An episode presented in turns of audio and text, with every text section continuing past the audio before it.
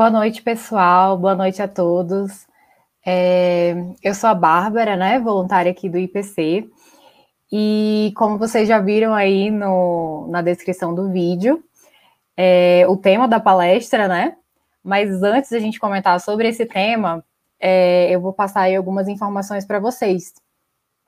Se você tem mais interesse em receber informações sobre o IPC, é, cadastre-se aí no, no nosso link.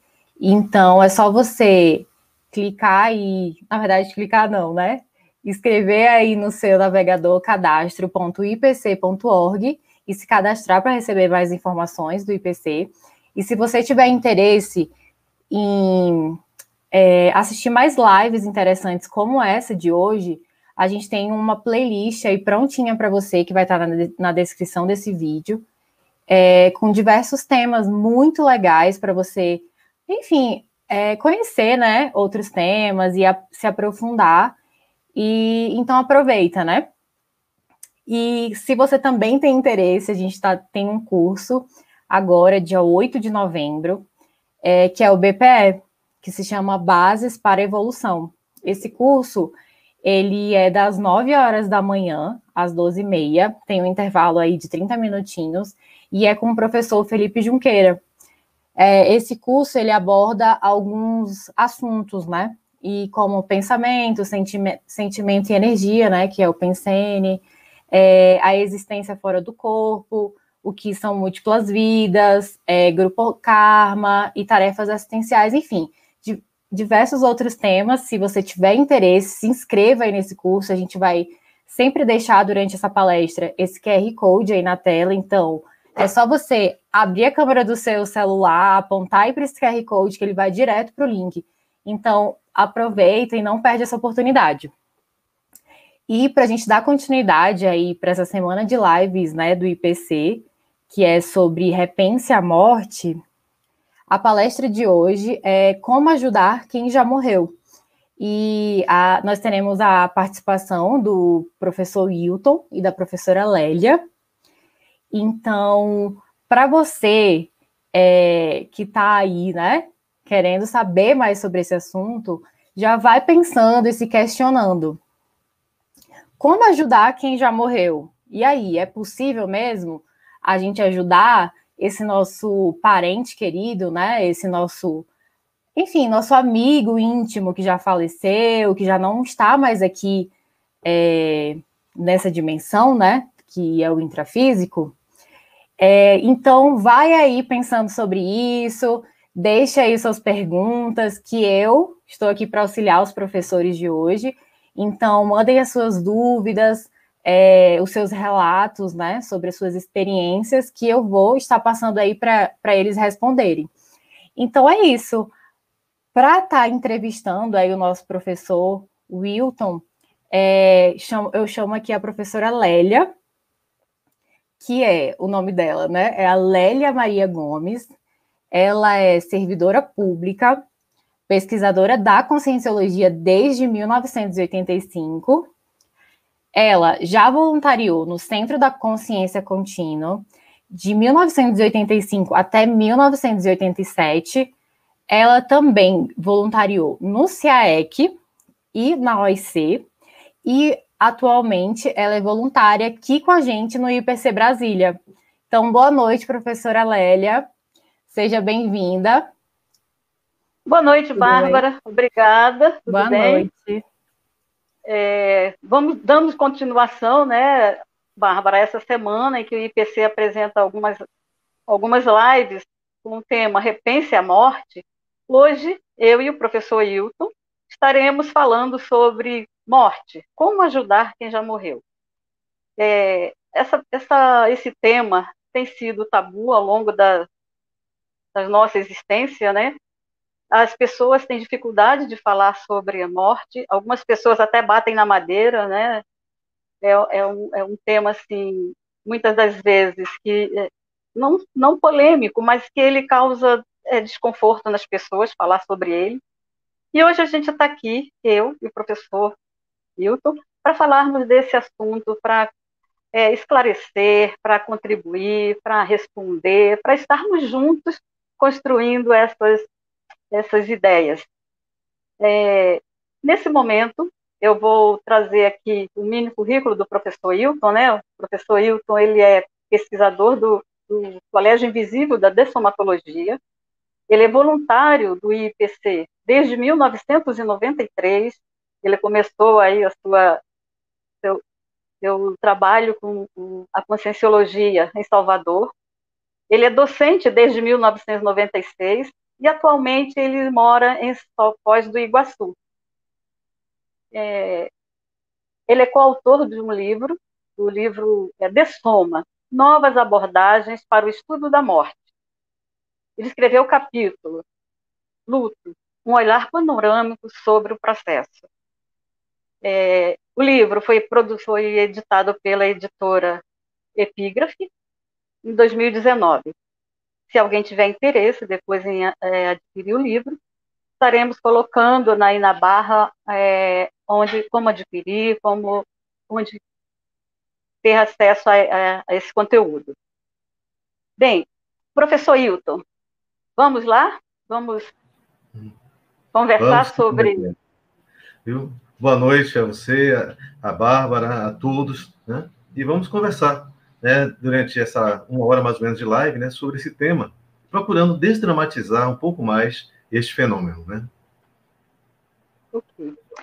Professor Hilton, antes mesmo de começar aí com a, a, as perguntas para você, é, eu gostaria de falar do princípio da descrença, que é um princípio que norteia todas as atividades da conscienciologia.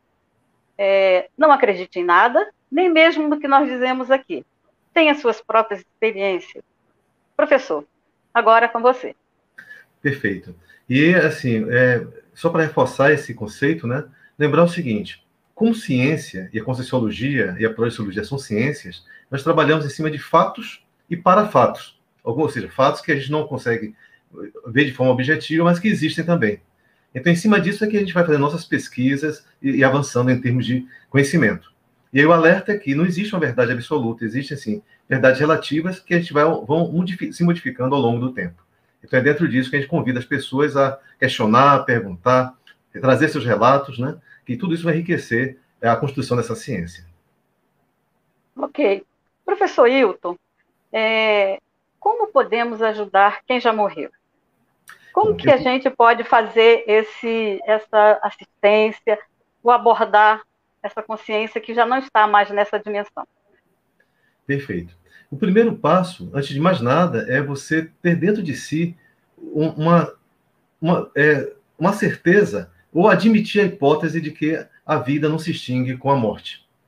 Então, se você é aquela pessoa que acha assim que morreu, acabou, fica meio difícil você ajudar. Mas você acredita, tem no íntimo, independente de concepção religiosa, filosófica, mas você tem isso, de certa forma, inato, já começa a abrir o caminho. E respondendo de forma bem clara, é, são basicamente quatro pontos. O primeiro deles é aceitar a perda. Aceitar que a morte aconteceu e ressignificar essa perda dentro de você. O segundo ponto é qual? É você buscar ser feliz. Independente da perda, você buscar é, dar continuidade à sua vida da melhor maneira possível. E isso é importante alertar o seguinte: não quer dizer que você não tem que vivenciar o luto. Não, o luto é importante e necessário, mas cabe a você retomar sua vida na medida das suas possibilidades e retomar sua, sua história pessoal. O terceiro é despertar para a multidimensionalidade. Porque o quê? Você vai ter, através de uma experiência dessa, um contato com uma outra realidade e é, é, é uma, uma, boa, uma boa chance. E por último, é continuar qualificando o seu vínculo com essa consciência. Então, é, ou seja, é, você percebe que não se extingue a existência, continua a existir de uma forma diferente, e é importante se dar continuidade a esse vínculo. Agora, só que com tem uma peculiaridade que a gente pode explorar ao longo da nossa conversa. Ok. Professor Hilton, é, eu sei que você pesquisa esse tema, né? E como que você pode clarear mais para nós, esclarecer mais, trazer a informação de que, o que é a morte na visão da conscienciologia? Perfeito. É, a conscienciologia, ela, ela, ela usa alguns neologismos, algumas palavras novas, que são palavras para ajudar a entender melhor ou dar uma nova acepção aos conteúdos. Então, a gente substitui normalmente a palavra morte pela palavra dessoma. E o que é a dessoma? É, é a junção de duas palavras, descarte do soma. Ou seja, você, a morte nada mais é essa morte que nós conhecemos, o descarte de um veículo de manifestação da consciência, que somos nós, é o que é o corpo físico. Então, é simplesmente descartar esse corpo físico, mas nada além do que isso. Então, vocês vão encontrar, em alguns momentos, eu vou falar morte, mas quando falar morte, entendam como dessoma. E procurem tirar é, aquela conotação de tristeza, dor, sofrimento, padecimento que a gente é, utiliza falar de morte. Não, morte é um processo natural da vida e estamos por aí, né? Então faz parte, não tem nada de, de mais além disso, do que isso aí. Professor Hilton, para aquela pessoa que tem medo da morte ou da dessoma, o que a gente pode falar para ela? Como que é, como que é essa pessoa? Que, que nome a, gente, a, a conscienciologia usa para essa situação, essa questão? É, a conscienciologia tem um termo chamado tanatofobia, que é um termo também utilizado pela medicina, né? Então existe uma área do conhecimento chamada tanatologia. É uma área de um conhecimento multidisciplinar que tem pessoas da medicina, da psicologia, da antropologia, e que, vai, que utilizam esse termo. E logia quer dizer estudo, e Thanatos, morte. E Thanatos vem da mitologia grega, que é Thanatos, né? Que era o filho uhum. de Nix, né? É, é, a, a, deusa da noite. Era um, é um filho sem pai e responsável pela morte, pelo ceifar as vidas que estavam aqui na, sobre a Terra. Então, é, vem da mitologia e é utilizado, né? Então, isso, esse estudo vem desde sempre, né? E a tanatologia, os estudos mais próximos desse assunto, surgem a partir de 1600 e ganharam maior evidência né, é, no século XIX é, e século XX também. Ok. Bárbara, temos perguntas já aí? Como é que está para a gente dar continuidade? Oi, professores. Temos perguntas, mas antes, é, a Maria Emília, ela compartilhou algumas experiências aqui. Uhum. É, ela disse o seguinte: tenho duas é, experiências e curiosidades. Quando meu pai dessomou em 1992, deixei fotos dele na minha mesa por dia, dias, né? E toda noite, trabalhando até tarde, eu sentia sua presença. Quando guardei as fotos, tudo acabou. É, no caso, eu acho que, que ela queria compartilhar né, essa curiosidade, essa experiência que ela teve. E a segunda é da mãe dela, que na verdade foi ao contrário. Quando a mãe dela dessomou em 2019, ela se manteve tranquila, sem emocionalismos, ela não teve repercussão né, física, ela se sentiu em paz. Então, ela queria trazer essas duas experiências aí. Bom, perfeito, muito bem, muito obrigado, Maria Emília. É, e ela traz um, algo que é muito comum que é o processo da evocação. Então, as pessoas, pelo excesso de apego, né, pelo medo, e, a, e pela dor mesmo da perda, elas têm a tendência a ficar evocando quem, quem se foi. E essa experiência. E, e, como é que nós evocamos essas pessoas? Um é a pessoa ficar se lamuriando o tempo todo por aquela perda. Então ela chora por todos os cantos, a todo instante, aquilo ali. Outro é a pessoa, às vezes, ela mantém no quarto sem mexer o quarto que a pessoa usava permanece do mesmo, do mesmo jeito, às vezes por anos. Outra forma é a pessoa deixar, arrumar a mesa né, para o jantar, para o almoço e deixar o lugar, o prato, tudo que a pessoa ainda estivesse viva. Outra forma é manter objetos, fotografias, troféus, algumas coisas ali e estar sempre rememorando. E uma outra forma, às vezes a pessoa até cria um oratório, coloca a foto da pessoa, consenso, vela, essas coisas, flores. Então são formas de evocação. E o que é essa evocação? É porque os nossos laços, eles não, os laços que temos entre cada um de nós, eles não se acabam, se extinguem com a morte de alguém, com a perda do corpo físico. Eles continuam a existir. E esse sentimento de dor, de que a pessoa não vá, força com que a consciência que deveria estar já indo para outras dimensões, para outra, enfrentando outra realidade, ela se sinta ainda presa a isso aí. Eu vou até contar um relato bem simples e rápido, é que aconteceu com minha avó. Minha avó era, era em Salvador, né? Era, era de Sergipe, e soube que a mãe tinha morrido. E ficou se lamuriando muito, chorava muito. Até que numa noite, ela teve um aparente sonho, né? E um sonho muito lúcido, que vocês vão ver na Conscienciologia, nós chamamos de projeção da consciência, que a mãe dela aparecia e dizia para ela: Minha filha, não chore não, pare de chorar, você está me incomodando. Então, quando a minha avó teve essa, esse contato, essa experiência que para ela foi lúcida e nítida, ela se convenceu que tinha que parar, porque estava atrapalhando a jornada da, da mãe dela, né? no caso da minha bisavó. Então, foi um exemplo bem típico que eu tenho na família sobre isso. Bacana, okay. professor. Professor Hilton, é, você teria mais outras experiências para nos trazer, outro, outras projeções ou outros é, relatos que possam é, esclarecer mais, clarear para os nossos ouvintes, para os nossos internautas, o que é, é, como que a gente pode ajudar, como que a gente pode é, atender a essas demandas familiares de alguém que já se foi. Perfeito. Essa, essas demandas, elas acontecem, podem acontecer em diversos momentos. Eu gostaria de fazer até uma retrospectiva, Lélia.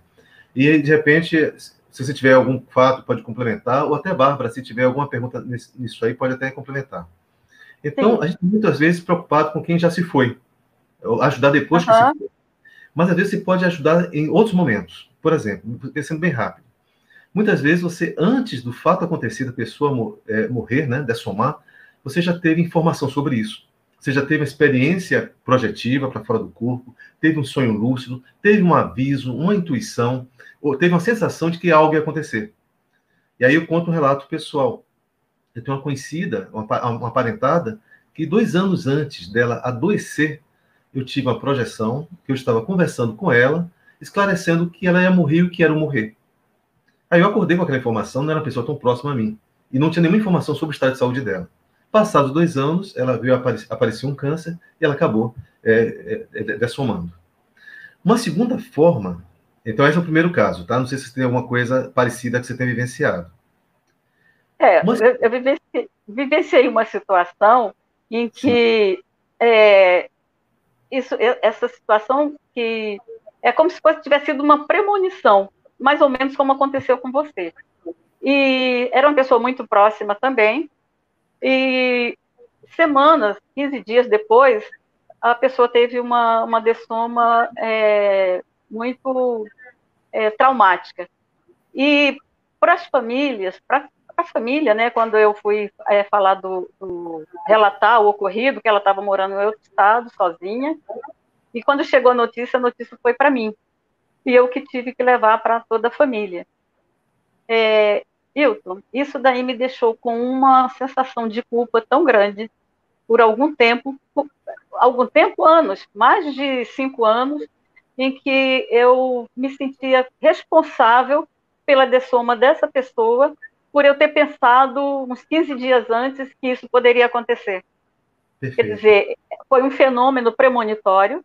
Como eu desconhecia o fenômeno, eu ainda não estava, não tinha acessado a conscienciologia, eu desconhecia completamente toda essa, é, é tudo que envolve o parapsiquismo, esses contatos multidimensionais, eu entrei nessa, nesse, nessa autoculpa, e às vezes isso, isso acontece também com crianças, quando eles perdem um familiar, alguém de quem eles gostam muito, eles pensam, é, sentem como se eles tivessem provocado, como eles fossem responsáveis pela dessoma da, da, dessa, daquele ente querido. Perfeito, isso é muito comum. E aí é, é, é, a, síndrome do, a síndrome do pensamento mágico. Então, achar que a gente tem o poder de criar, pensou e aquilo se manifestou. E, e aí você traz uma coisa muito importante, que é, é o nosso nível de culpa com relação ao que acontece com quem já se foi.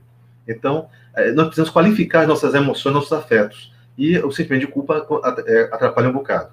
Eu gostaria de saber se Bárbara tem alguma pergunta com relação a essa primeira fato que eu relatei. Que vou relatar os outros ainda, mas vamos por etapa.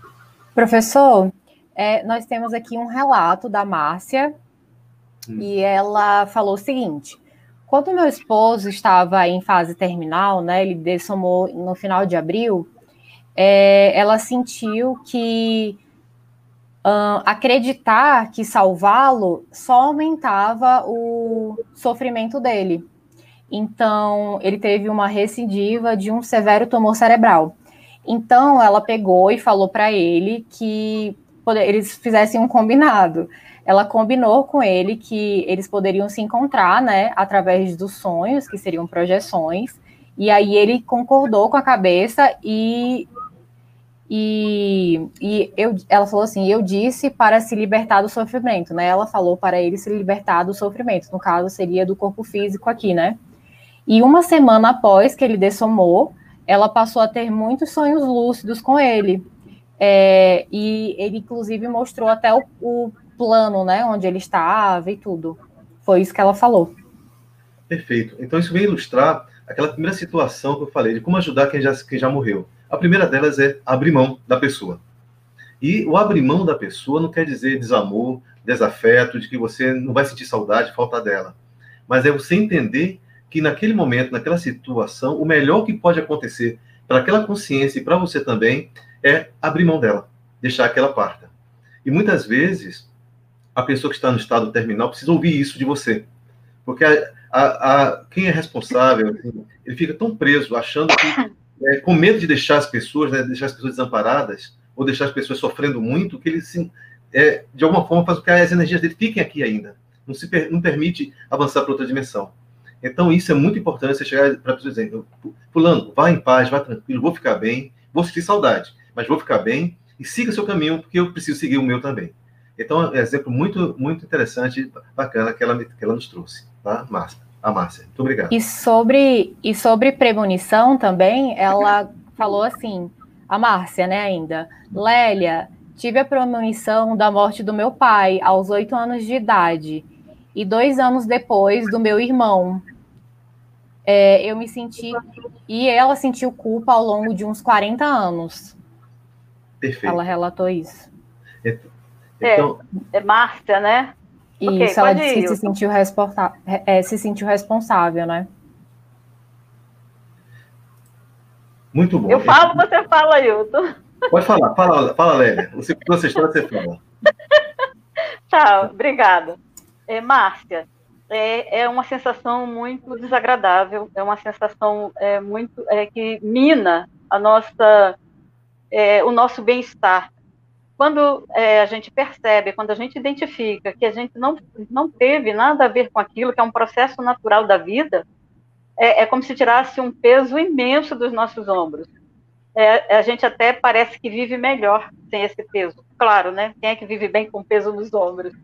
Mas é, é uma situação de que nós só podemos é, resolver quando a gente entende, quando a gente identifica que viver, nascer ou morrer, não depende de nós. Nós não controlamos nada, né? É, é a própria vida quem tem esse controle. Então, é que bom que você conseguiu se resolver, né, mesmo com 40 anos depois. Eu me resolvi um pouquinho antes, é, eu agradeço por isso, sabe? Mas eu, eu entendo muito bem o que que você sentiu, o que que você passou. É, esse relato, Lélia, traz uma coisa que é importante é, temos alguns comportamentos internalizados muito fortes. E um deles é o comportamento de é, achar que nós podemos controlar tudo, ou seja, nós somos altamente controladores. Então nós queremos controlar tudo, de como vamos nascer, de como vamos viver, do que como vai ser o nosso fim, o que vai ser além disso tudo. E você descobre que isso é, um, é uma, um grande, uma grande balela. Nós gastamos muita energia tentando controlar as coisas. E aí, muitas vezes, quando acontece um fato de uma morte, é um baque porque toda a sua estrutura de pensamento vai por, vai por, vai por terra abaixo, vai por água abaixo. Você vê que. Então a gente percebe que não é tanto controlar, é aprender a vivenciar cada instante, cada situação, cada ocasião, cada momento. E a Panvid, né, é, a pandemia, a Covid-19, ela está nos mostrando isso. Né? Ou seja, ninguém esperava que isso fosse acontecer em 2020, e pessoas que cheias de saúde, joviais tudo mais, em, em três dias indo embora. Então, nós não temos controle sobre isso. Mas aí eu quero só chamar a atenção de outra coisa. A gente sofre muito, além dessa questão do, do controlador, é que a gente tem uma visão muito pequena, achar que a vida é somente essa dimensão. Sim.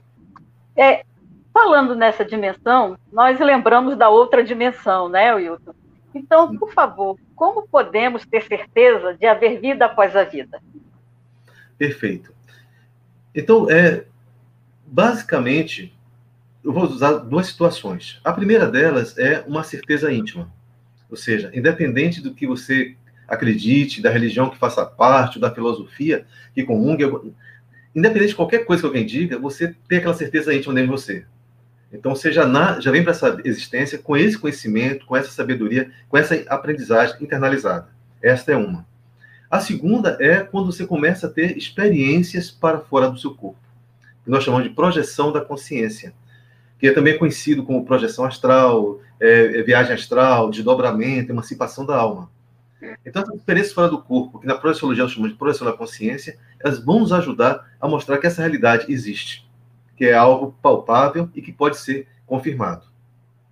E aí, eu, vou, eu gostaria de trazer uma, uma situação que aconteceu comigo, é que para mim foi uma comprovação desse fato, dessa realidade do vida após a vida. É, eu tinha 20 e poucos anos, morava em Natal, e perdi um, um colega de trabalho. E dois dias depois do, do, do, da morte dele, eu tive um sonho, eu chamava de sonho, né, mas é um sonho muito lúcido, em que ele aparecia para mim e dizia que na hora que o caixão estava se, sendo soldado, é, ele, tava, ele se viu atravessando um túnel, uma passagem. E fiquei com essa informação, ele vivo, nítido, conversando comigo no ambiente do nosso trabalho, e acordei com aquela informação, assim, soldando um caixão. Eu, eu, nunca tinha ouvido falar nisso, não sabia que isso existia. E aí, no dia seguinte, fui procurar meu chefe, né, e saber, tem alguma coisa de caixão sendo soldado? Disse, Hilton tem sim. Fulano morreu, e ele, é, ele não é de Natal, ele é do Rio de Janeiro. E eu tenho que mandar o corpo para o Rio de Janeiro, para ser enterrado lá com os familiares. E para isso é preciso, o caixão é um caixão especial, é um caixão mais pesado, inclusive, que ele tem toda uma placa de chumbo dentro, que é soldado. Para quê? Para não haja exalação de mau cheiro, é, a decomposição do próprio corpo, nada disso. Então, essa foi uma experiência, ou seja, eu tive um contato com alguém que já tinha morrido, mas ele me passou uma informação que para mim era inusitada. Eu não sabia dessa informação de forma alguma, nunca tinha lido, tinha vinte e poucos anos, tinha poucos, poucas ocorrências de morte tão próximo assim. Então, naquela experiência, me mostrou que existia uma realidade após, após a existência física. E depois disso, voltei a ter uma outra projeção com essa pessoa, em que eu encontrava e dizia para ele, dizendo, eu dizia para ele que ele tinha morrido, ele chegava para mim dizendo, Hilton não, quem morreu não foi eu não. Meu chefe colocou um outro corpo lá para dizer que era eu, mas eu, eu não, eu tô, tô, aqui vivo, e saía pulando, assim, sem querer ouvir o que eu tinha, tinha para falar. Então foram duas experiências em um período muito curto de tempo, e começou que abriu meus olhos para a realidade multidimensional. Então se lembra que eu falei que é, um dos, uma das o que a gente pode fazer para ajudar é a gente também se despertar para essa realidade, porque na hora que você começa a despertar, você começa a me ajudar essa pessoa. Ok. É, Hilton, parece-me que a minha internet aqui caiu um pouquinho. Não, não, estou, estou te ouvindo. Ah, ah. Estou, te, estou te ouvindo. Mas eu posso continuar repare, pessoal, que eu falei assim: a gente pode fazer algo antes e pode fazer algo durante, né? Professor. Uma pergunta? Ah, a gente tem muitas perguntas, mas você quer finalizar a sua. É, eu, ideia? eu falei três, né? Então, é, uma, uma foi, eu falei, é antes da pessoa saber que ia morrer, que o processo premonitório. A segunda é no momento da dessoma mesmo, no momento da morte da pessoa. Então, e, e aí eu quero, eu quero chamar a atenção o seguinte: é, você começa a perceber com esse processo, ao lidar com a morte, que o tempo não é linear. Como é que eu posso saber de algo que vai acontecer daqui a um, dois anos, se ainda não estive lá? É porque você saiu do corpo, acessou outra dimensão em que o tempo é, é bem diferente do que esse tempo nosso, e volta para cá com a informação. Então, esse conceito de tempo ele é muito importante. Mas, no caso presencial, então você está com um paciente, com um familiar no hospital, adoentado, acamado, daquele vai não vai, e você começa a perceber algumas coisas. Primeira delas, você começa a perceber é, como se o campo de energia naquele quarto, que o ambiente ficasse mais denso, mais vibrante. Você sentia, sente às vezes um certo aconchego, como se existissem mais pessoas naquele ambiente. Só está você e o paciente e o familiar, mas você sente como o ambiente estivesse repleto de outras consciências, que tivesse com uma certa energia. Algumas pessoas chegam e sentem o Uma vibração naquele ambiente sente a mudança de, de, de temperatura, a mudança de, de, luminosidade. É um sinal. Outras vezes você começa a ver o quê? É o paciente que estava bem adoentado, se achando que ia, iria dessomar, de hora para outra ele tem uma melhora, uma melhora repentina. E você até fica pensando que aquela pessoa vai sair daquilo ali. Só que passado um dia ou dois, ela, ela acaba finalmente dessomando. Essa melhora é chamada melhora da morte é como se fosse um momento que ela é, é, não só ela, mas a equipe extrafísica que está ajudando, né, outras consciências que estão ajudando no processo dela morrer, desse um alívio para que as pessoas que estão ao redor, que estão tão presas e querendo que ela permaneça aqui, baixem a guarda. E quando elas baixam a guarda, permite que ela seja retirada do corpo. Então, é outra situação. E o que, é que você pode fazer no momento desse para ajudar a pessoa? Se você está no quarto com esse familiar, uma coisa, exteriorize energia. Doe energia para essa consciência. Com energia com o melhor padrão possível, o padrão de amorosidade. Impregne essa energia com alguns sentimentos, sentimentos de amor, de carinho, de gratidão pelaquela pessoa ter existido. Com algumas ideias, as ideias de que ela possa seguir a jornada dela, que vai ficar tudo bem, que você vai ficar bem, que ela tem muita coisa a fazer em outras dimensões e que não, pode, precisa mais ficar presa àquilo ali. Então, essa postura de doação de energia, isso é muito importante e necessário. E eu tenho um relato recente de uma conhecida que aconteceu isso mesmo. Ela teve um dia com a, com a mãe dela, tiveram chance de conversar sobre muitas coisas, e o mais importante, por exemplo, ela conversou, as coisas, as, as rusgas que tinham entre elas foram aparadas, foram esclarecidas, e pessoas que ela tinha uma certa raiva, tinha alguma coisa não acertada, ela perdoou naquele momento. Então ela ficou mais leve. E logo depois chegou com o esposo dela e, e junto, junto com, com, a, com, a, com a filha né, da, da, da, da né, na verdade o esposo da filha, doaram energia. Então isso ajudou no processo dessa consciência e dois dias depois ela realmente morreu. Tá? Mas pergunte, Bárbara. Certo. Muito interessante, professor. É, enquanto a professora Lélia volta, que ela voltou agora? Já voltei, já. Voltou. a, gente, a gente cai, mas levanta, né? Beleza, perfeito. O que a gente mais aprende com a internet atualmente é cair e levantar. Certo. É, professor, o João Ferreira, ele perguntou o seguinte, como acessar a uma consciex dessomada há quase cinco anos com o intuito de saber o seu estado e necessidade de eventual assistência? Bom, aí depende o seguinte: um fator que vai é, de, definir muito se esse contato ou não é o nível do seu vínculo com essa consciência. Às vezes é mais fácil um desconhecido acessar aquela consciência do que você que é o familiar, que é um parente próximo. Por que isso? Porque a carga emocional é tão grande, você ainda está tão cheio da emoção, do enlutamento, mesmo tendo passado cinco anos, que ao encontrar aquela consciência noutra dimensão, você se desestabiliza. Em vez de estar tranquilo, calmo, para poder vivenciar aquela experiência, você se emociona e retorna ao corpo. Então acaba não efetivando o, o, o, o contato. Mas digamos que esteja tudo tranquilo, que esteja tudo é, calmo, o que, é que você pode fazer? É começar a é, usar uma técnica de agenda, de uma agenda extrafísica. Então, na hora que você for dormir, você com, com calma, começa a colocar essa pessoa como um foco seu para querer encontrá-la. Então, e assim, e ter dentro de si, assim, qual a minha intenção de encontrar aquela consciência? Encontrar só por curiosidade é perda de tempo. Mas você pode dizer, não, parei, eu preciso encontrá-la porque eu quero saber, dizer que eu estou bem, dizer que o que agra, é, agradecer mais uma vez por tudo que ela fez, é, é encontrá-la para aprender alguma coisa, de repente já tem algo para me passar que eu gostaria de saber, até para direcionar minha vida. Então, você começar a utilizar isso várias noites, usando alguma técnica de relaxamento, de permi permitindo a vivência, é ter, ter esse foco de sair para encontrá-la, isso ajuda muito.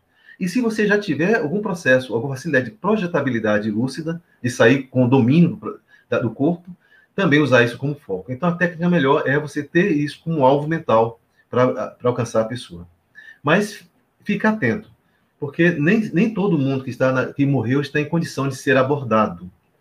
Esse é outro detalhe. Você não sabe como é que está a pessoa do outro lado.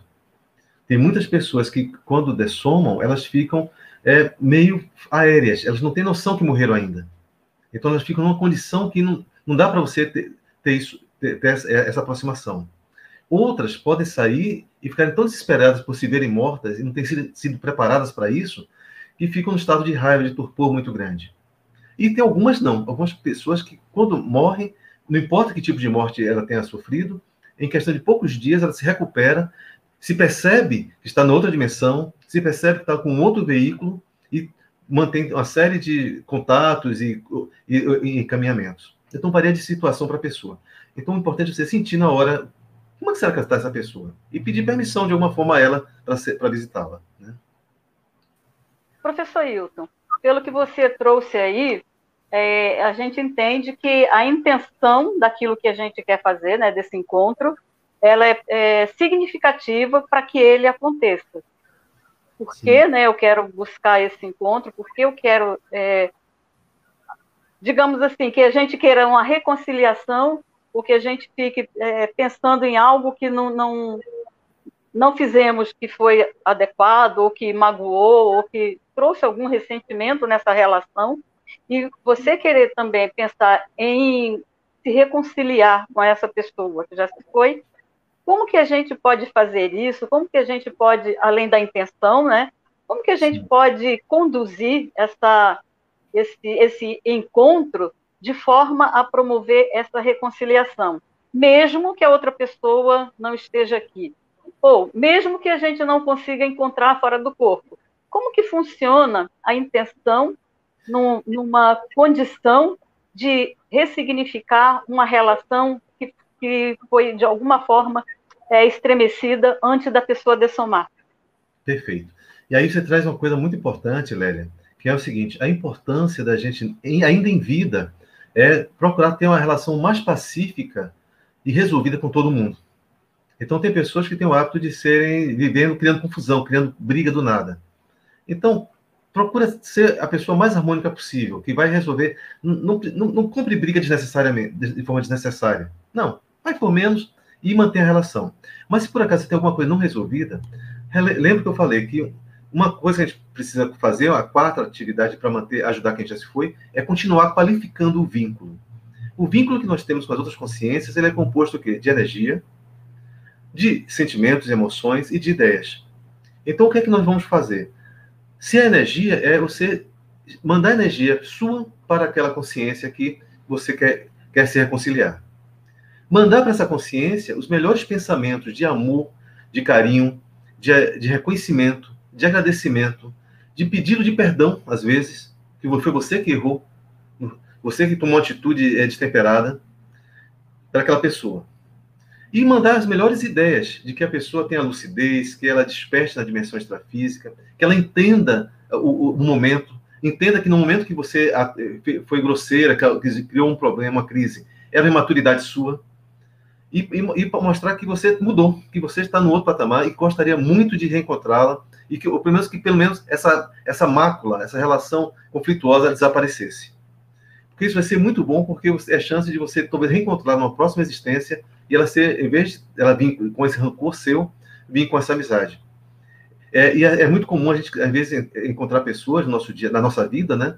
Que você nunca viu antes mas do nada você sente que tem uma certa antipatia, que a coisa não funciona, e a relação sempre é conflituosa. Muitas vezes está tá, é, reproduzindo um conflito que ela vem trazendo de outras existências, lá, é, bem lá de trás. Né? Uhum. Professor Will. Oh, bo é... Oi, ah, oi, desculpa, Bárbara. Tudo bem. É só para avisar que a gente tem aí muitas perguntas e mais 20 minutos de live. Então, então eu queria, é, eu queria passar para vocês. A Larissa Mello falou assim: é, como ajudar parentes que já faleceram e estão em parapsicose pós-dessomática? Perfeito. Para isso, a melhor forma é você é, aprofundar no, na, no, no seu conhecimento sobre o assunto. Então, pegando uma situação, digamos que você está numa dimensão extrafísica, que você acabou de morrer, e tem outras consciências que estão ali querendo conversar com você. Mas só que você está tão atrapalhado, está tão obnubilado, está tão é, ensimismado, tão confuso, que a pessoa passa ela não consegue chegar até você. Mas se por acaso, se ao passar fosse sua mãe, seu pai, seu filho, seu avô, alguém que você teve vínculo nessa vida, você pararia para dar atenção. Pararia para ouvir o que ela tem a te dizer. E, e aí eu pergunto, se, se fosse você essa pessoa que foi tirada, você poderia, pode sair do corpo ou ser tirada por alguma consciência uh, amparadora para encontrar aquela pessoa. O que é que você diria para ela? Como é que estaria seu padrão de energia, de emoção para lidar com tudo isso? Então, por isso é importante que você tenha, comece a estudar e a vivenciar essa experiência, esses temas nesta vida. E o primeiro deles é desdramatizar a morte, entender o que é a morte, entender que a, que a vida, essa vida que nós temos aqui, é uma vida pequena e que a gente a morte é o quê? É a passagem para uma vida muito maior. E é esse padrão de conhecimento é o que vai dar lucidez, vai dar, é, vai dar, é, permitir que o outro entenda. Então, na hora que você chega para a pessoa, fulano, eu estou aqui, eu sou seu filho, ou eu sou seu pai, eu sou seu avô, é, ouça o que eu tenho para te dizer, com todo carinho, com todo amor, e passa as informações, aquela consciência que está nesse estado de parapsicose começa a, a pensar alguma coisa, fica alguma coisa nela. Pode não ser de imediato, mas ela começa a despertar e se abrir para outra, outra dimensão. Então, essa é uma forma é, de uma pessoa ajudar a outra de uma forma, uma forma direta, ou seja, a, a qualificação. Aproveita esse momento de sofrimento, de dor, para vivenciar esse dor, esse luto, mas para também é, é, se preparar, estudar sobre o assunto. Né? E aí não importa onde, é estudar e pesquisar. Vamos lá, Bárbara. Certo. Temos mais perguntas? Ah, tem mais. Tem, temos várias perguntas.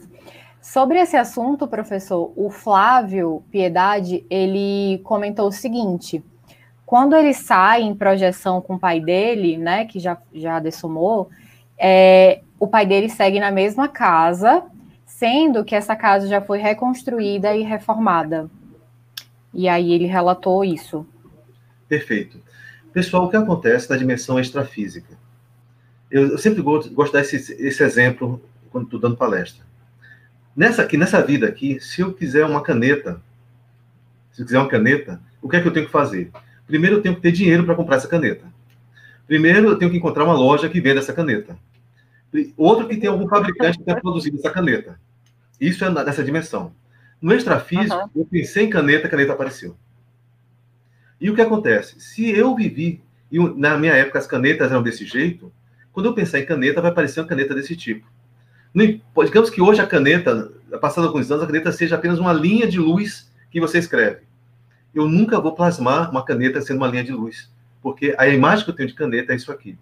Então, a pessoa, seu pai, quando se encontra, ele vai estar naquele ambiente em que a memória dele, que não se perde após a morte, está mais forte. E muitas vezes aquele local é um local em que ele tem também, além da, de, da lembrança, tem uma relação afetiva muito grande. Então, é um local em que ele passou a infância, um local ou que ou, quando ele constituiu a família. Então, que é, está muito pregnado. E ele guarda aquilo ali e plasma aquilo na dimensão extrafísica. É riquíssimo a variedade de experiências que a gente tem quando está fora do corpo. Mais pergunta, Bárbara? Certo, temos. Professora Lélia, é, a Cibele, ela perguntou o uhum. seguinte: o fato de não conseguir demonstrar fisicamente o luto, como por exemplo chorar ou falar o que sente, é uma forma de negação da morte? Não, não é uma negação da morte. É uma é, é como você consegue dar conta daquela daquele sentimento ou daquele momento que você está vivenciando. É, o professor Wilton pode até expandir essa, essa ideia, porque ele tem dois trabalhos onde ele escreveu sobre o luto. Isso. E, professor Hilton, eu até tenho uma pergunta aqui, é que eu quero fazer para você, para também é, ampliar as minhas ideias. Como posso ajudar aquele que já dessomou, se ao mesmo tempo eu tenho que vivenciar o meu luto? Está é, tá bem de acordo, se eu não me engano, com o que a nossa colega aí perguntou, a nossa, a nossa Cibele. Como, que é, como é que é vivenciar esse luto sem negar o luto? Perfeito. Então vamos pegar essas duas situações, mas respondendo primeiro a, a Cibele. Cibele, a negação do luto, como é que você, a, você demonstra a negação do luto? É você não encarar a morte de frente, não entrar na dor. Então, o fato de você não parar para pensar que perdeu alguém, tentar sentir, ressignificar essa pessoa dentro de você, ressignificar aquela perda dentro de você, é uma negação. Aquela pessoa que, ao ter uma, uma perda, se resolve encher a cara de bebida, resolve se drogar, resolve começar a fazer esportes radicais, na esperança de também morrer e encontrar aquela pessoa. Isso é negação, isso é fuga. Então, essa é a realidade. A outra situação que aqui é que você traz é como nós demonstramos o luto. E aí há uma grande diferença entre o que as pessoas esperam que você demonstre e o que você realmente está sentindo. Então, as pessoas acham que por você ter perdido alguém, você tem que estar chorando, é, cabisbaixo, é, usando preto, é, sem desconectado da vida. Nada disso. O processo da vivência do luto é a vivência interna, íntima. Tem pessoas que, em situação de crise de perda, elas simplesmente elas se, elas ficam caladas, elas se isolam. Tem pessoas que querem se retirar de tudo para poder vivenciar aquilo ali. Tem outras pessoas, na situação de crise, elas começam a rir, começam a brincar, começam a ter uma relação que quem está de fora, que absurdo, né? a pessoa perdeu e está tá rindo. É a forma que a psique dela está tá externando aquele momento, vivenciando aquilo ali. Então, isso não é, não é negação, é a forma da vivência. Negar ela, se por acaso ela está rindo e tudo mais, mas ela no íntimo está sentindo e vai pensar sobre, sobre aquela, aquela, aquela dessoma. E a sua pergunta, é, Lélia, é assim, como é que eu posso, estando em luto, estando lutado, ajudar é, o outro? Aí eu vou usar uma analogia bem bacana, bem simples, que é a seguinte. Quando você está no avião, o que é que no, no, a, os comissários dizem? Em caso de turbulência, máscaras vão cair. Primeiro coloque em você, depois coloque na pessoa que está do seu lado. Então, um luto, uma situação de perda de alguém, é como se fosse uma grande turbulência na sua vida. E a primeira pessoa a ser ajudada é você mesmo. Você não pode pensar em ajudar uma outra consciência se você não está preparado, não está resolvido isso dentro de você, não está pacificado. Então, deixe que, com certeza, tem outras pessoas que vão estar ajudando aquela consciência, até você ter condição de ajudá-la também. Então, nesse primeiro momento, momento da perda, da dor, o mais importante é você vivenciar a sua dor, vivenciar o que você está passando. E chorar, entrar em, por um período, um período de tristeza, isso é normal e faz parte. E o que a gente observa é que o mundo de hoje fica exigindo que você perde ou perca alguém hoje, e que em dois dias seja de volta ao trabalho, sorrindo, como se nada tivesse acontecido. Não, o luto é um processo que varia de pessoa para pessoa, a depender do nível de resiliência de retomada da vida. Agora, o que não pode acontecer é a pessoa, você pode chorar, chore por um dia, por uma hora, por um dia, por uma semana, por um mês. Mas chore e retome sua vida. O que não pode é você começar a chorar e não parar mais. E manter esse choro durante 20, 30 anos. Aí é um luto patológico que vai precisar de tratamento, de, de todo acompanhamento para isso. Ok, professor. É, professor, quando a gente fala de ressignificar. Oh, perdão, Bárbara. Estou aqui de novo. Tem mais perguntas? Estou aqui em nome você aí tem da... prioridade. Depois eu, depois eu pergunto ao Hilton. Vai você. Em nome aqui da, das pessoas que estão assistindo. Sobre esse assunto que vocês estavam comentando, é, dessa última pergunta, a Nilva, ela é, relatou o seguinte que ela não conseguiu chorar de maneira alguma com a morte da mãe e do pai. Ao contrário, ela tinha sentido que tinha chegado a hora deles. E ela falou que tem um filho que é assim também, né? Eu acredito que entende, acho que esse processo da morte e tudo. Ela relatou isso. A Perfeito. próxima pergunta. Ah, você quer comentar, professor? Quero comentar rapidinho. É, pessoal, essa história de que por que perdeu tem que chorar, isso é conversa fiada. Depende é do grau de né? maturidade, né? não só cultural, mas o grau de maturidade da pessoa. Imagina o seguinte: nós trazemos eh, dentro de nós, na nossa aula memória, várias perdas que já tivemos ao longo de várias existências. Essa é apenas mais uma existência com N números de perdas que vamos ter. Então, tem pessoas que já aprenderam tanto com, com tudo isso, já choraram tanto em outras existências, que nessa já sabem tirar de, de letra essa situação. E não necessariamente não tem que demonstrar é, a questão do choro, do desespero. Não tem que Depende de cada pessoa. Agora, se tiver vontade, se permita chorar, tá? É, e não chorar não quer dizer que a pessoa não está sentindo, ela não está sensibilizada. É só uma forma dela reagir diante do que a maioria reage com é, dramas, com choro, com angústia. A pessoa olha aquilo com mais naturalidade, com mais tranquilidade e não precisa se preocupar com o que os outros vão pensar dela se ela não chora. É, Porque é às vezes tem essa questão, sabe, professor? A pessoa fica tão preocupada com a opinião dos outros que ela não chora, mas ela se sente culpada porque não chora. E nós não precisamos disso, né? Não precisamos nos sentir culpados porque a gente não faz, não está igual a todo mundo. É, nós Perfeito. somos diferentes, né? As pessoas são diferentes e nossas reações também são diferentes. Então é a gente procurar se entender mais é, se conhecer, né? O autoconhecimento ajuda muito nessa questão que você está trazendo, da gente é, amadurecer mais os nossos sentimentos, as nossas reações, para que a gente possa viver de uma forma mais tranquila com a gente mesmo.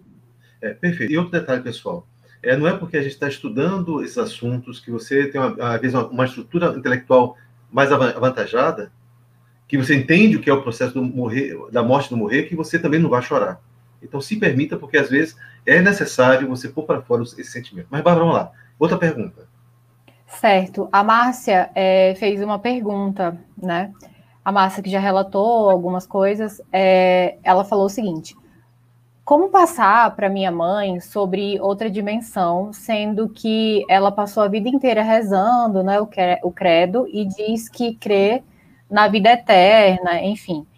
É, sendo que ela morre de medo de morrer e duvida que a vida segue. Perfeito. Então, basicamente, a primeira coisa, nós não temos que convencer ninguém sobre esse assunto. É vivência pessoal. E aí eu faço um alerta até. Às vezes a pessoa vai aconselhar, alguém perdeu um ente querido e você vai ajudar, vai assistir. E chega lá, você só faz o quê? Conversar, conversar, conversar, jogando as suas ideias, sua filosofia de vida, seu sistema de crença para aquela pessoa como se fosse a maior verdade do mundo. Totalmente errado. Para ajudar quem fica, é você se permitir calar e se permitir ouvir, deixar que a pessoa fale, fale, fale, fale. Com relação à mãe dela, muitas vezes eu separar e perguntar a ela o que é que ela acha sobre a morte o que é, como ela vê isso, o que é que vai acontecer. E sem nenhuma censura, sem nenhum julgamento, deixar ela, deixar ela falar. Falar, falar, falar. E sem. É porque isso vai ajudar ela a pensar um pouco sobre o assunto.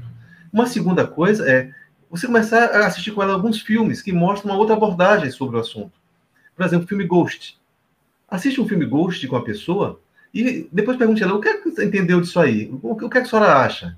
Mesmo que ela diga que tudo é brincadeira, é bobagem, ficção, mas aquela informação de que há uma possibilidade, vai impregnando a pessoa. Ou dar uma literatura. Então, é, não é forçar a barra, é respeitar o nível evolutivo, a condição, o sistema de crença do outro. Tá? É, se, se, você tem uma outra visão, é a sua visão, é uma conquista sua, é uma caminhada sua.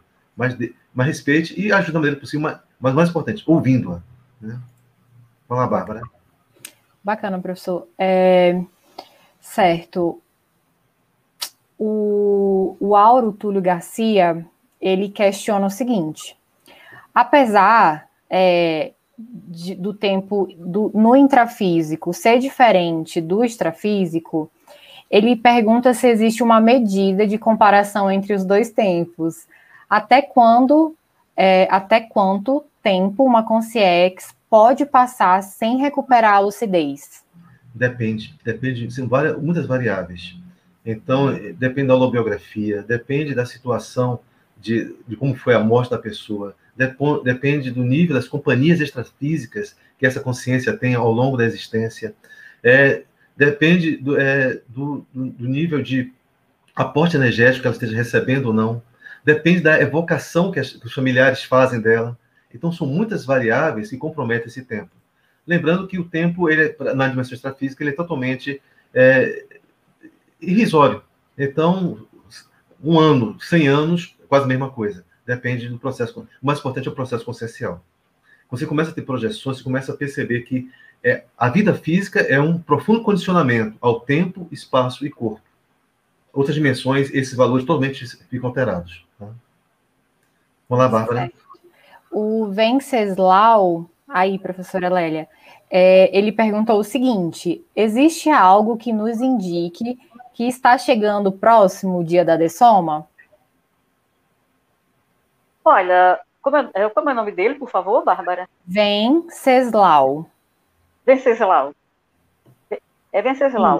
É, nem sempre a gente tem essa, essa intuição ou esse, essa premonição, mas é, pode acontecer de você ter alguma, algum indício, alguma ideia que você que, que algo vai acontecer com você. Mas você também pode observar a sua, como que você, como está a sua saúde, como está a sua condição nessa dimensão, como é que está a sua, sua higiene mental, como é que está a sua, a sua cabeça em relação a isso, ou se você se é tranquilo em relação a, eu vou dessomar um dia, mas isso não me incomoda. Eu vou, vou vivendo a minha vida, vou fazendo o que eu preciso fazer, de acordo com o que eu acho que é melhor para mim, de acordo com o que eu acho que vai, vai contribuir para que eu esteja numa condição adequada quando a minha destoma chegar.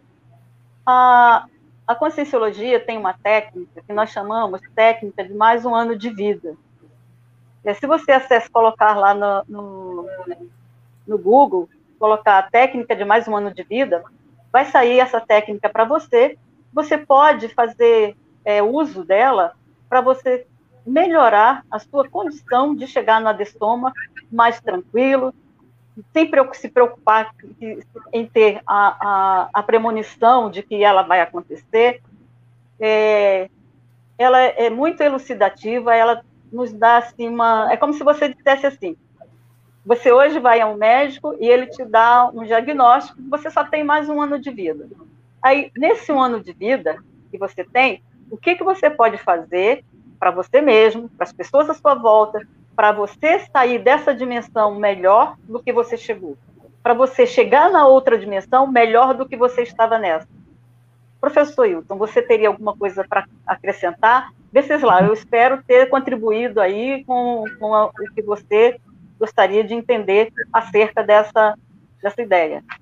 Lélia, você me falando, me lembrou só uma, uma, uma campanha que o Colégio Internacional Invisível da Dessomatologia tem, né, o CID, que é a campanha Vida Saudável, Dessoma Feliz.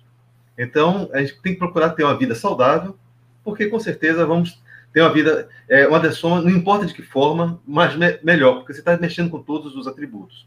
E tem um mater pensando desse colégio, que é compreendendo a dessoma, desmistificando a morte. Então, quanto mais você estudar sobre o assunto, mais você vai desmistificar esse processo. E é importante o seguinte, você repensar a morte, porque você vai sair vivo dela. Então, essa frase eu acho fantástica. Repense a morte, você vai sair vivo dela. Então, aquela pessoa que pensa que morreu, acabou, não, muito pelo contrário. Pelas experiências que você vai ter, e todos nós começamos a ter ao estudar projeciologia e conscienciologia, você começa a ter, ver isso que isso é muito normal. Mas tem as suas experiências próprias. Não acredito no que estamos falando. Né? Ok, tá certo. Bacana, é, muito legal aí essa, essa frase. Mais, algum... Mais alguma pergunta? Tem perguntas? É, temos. Olha. A Marilux, ela perguntou o seguinte: professores, quando uma pessoa acha que está com tudo e cai na real depois da dessoma e entra na Melex, na opinião de vocês, é mais fácil trabalhar a Melim ou a Melex? Pronto, eu gostaria de responder rapidinho. Pessoal, para quem não sabe, Melim e Melex são dois conceitos da Conscienciologia, dois neologismos para a Conscienciologia.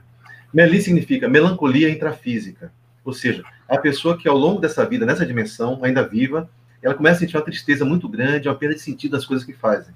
É, às vezes associada a um processo depressivo e tudo mais, mas é uma tristeza. Tem a ver com o quê? Ela achar que ela tem essa, sensação nítida de que não, não fez o que tinha que fazer nessa vida. E a Alex é o quê? É essa mesma sensação na dimensão extrafísica. Entre essas duas dimensões, o que eu percebo que é o mais difícil, mais complicado, é a Melex. Porque enquanto aqui você está com um corpo físico servindo de anteparo e, de, de, não permite você perceber tudo, quando você está na dimensão extrafísica, com um grau de lucidez após a, a, morte, você percebe muito mais do que você imagina. Você passa em retrospectiva toda a sua existência, enxerga todos os furos, as coisas que poderia ter feito e não fez. Então eu sinto que a Melex, né, a melancolia extrafísica, é mais séria do que a Melim. Vamos lá, mais alguma pergunta? Temos mais. Menos. Menos um minuto. Menos. Né? É, menos, né, É, vamos fazer o seguinte, professor. As Sim. pessoas que não foram respondidas, é, podem reenviar suas perguntas para o nosso WhatsApp, que a gente já vai mandar aí o link rapidinho. E aí é só reenviar a nossa pergunta, que a gente pode passar para você, né, caso eles reenviem. E a gente repassa aí a sua resposta da Lélia ou de você para elas, tá certo? Perfeito. É, eu acho que estamos encerrando, né? Já estamos já na reta final. Gostaria de apresentar para vocês o livro da Soma, né? É um livro, são 29 artigos abordando o assunto da morte, essa nova visão da morte. É, o acesso desse, a esse livro pode ser pelo site do Shopcoins, você digita Shopcoins no Google, você vai encontrar. E assim, e dizer o seguinte, pessoal, é a última pergunta para vocês, eu faço pergunta para vocês. Como você gostaria de ser assistido após a sua morte? Então, na hora que você para para pensar de como você gostaria de ser ajudado pelas outras pessoas, pelas pessoas que ficaram, dá um pouco da medida de que, do que como você, como você poderá ajudar as outras pessoas. Então, eu desejo a vocês assim, boas projeções, boas autopesquisas, bom avanço nesse tema e que qualifique melhor a vida de vocês, né? Lembrando que repense a morte, porque você vai sair vivo dela, tá? Então, até um breve encontro é, com vocês. Ok. Obrigada aí a vocês todos. Obrigada, Bárbara. Obrigada, Hilton. E estamos aqui disponíveis para uma nova oportunidade onde a gente possa se encontrar e falar de outros temas, falar de outros assuntos que sejam do interesse de todos. Muito obrigada. Obrigada, Cris. Obrigada, a Bárbara. Obrigada, Ellen. E sem essas pessoas, a gente não estaria aqui é, tranquilos falando com vocês. Boa noite a todos. Pessoal, é, muito obrigada aí pela presença de todos. Obrigada, professor Wilton. Obrigada, professora Lélia e toda aí a equipe. É, Para a gente encerrar aí essa live, só lembrando que se você realmente tem interesse de receber aí mais informações do IPC, não esqueça, se cadastre, é só escrever aí no seu navegador cadastro.ipc.org e, enfim, faz esse cadastrinho rápido aí para você não perder é, essa experiência legal. E não esquece, né, de conferir essa playlist muito interessante que tem aí na, des na descrição do vídeo. Então é só procurar aí depois dessa live e, enfim, ver aí qual tema mais te interessa, né, dentro dessa playlist. E só para relembrar mais uma vez, né, do curso BPE, que esse QR Code aí não está à toa. Então, abre aí a sua câmera do seu celular, aponta aí nesse QR Code e que ele vai direto para esse link do curso, que é dia 8 de novembro, às 9, das 9 horas às 12 e meia, né, com o professor Felipe Junqueira. E aí vai ter assuntos como programação existencial e também ferramentas para sua autopesquisa, enfim, assuntos muito interessantes que talvez você vá gostar muito. Então é isso, gente. Muito obrigada é, pela sua participação. É, enfim, até a próxima oportunidade, a próxima palestra. Tchau, tchau. Boa noite a todos. Olá, pessoal! O sexto Congresso Internacional de Projeciologia, o sexto ciclo, já está chegando. É agora, de 13 a 15 de novembro. E este congresso é 100% online e você poderá participar dos debates ao vivo. As transmissões serão gravadas e ficarão disponíveis para acesso posterior por até 30 dias. E ainda, adicionalmente, você que se inscrever terá acesso às apresentações completas e aprofundadas de cada um dos 24 artigos. E também acesso à revista científica online, a um projeto, que traz os artigos, entrevistas e conferências. E para ajudar na sua decisão de participar do congresso, mais informações e a programação completa você acessa em cipro.iipc.org. Participe conosco. Inscreva-se!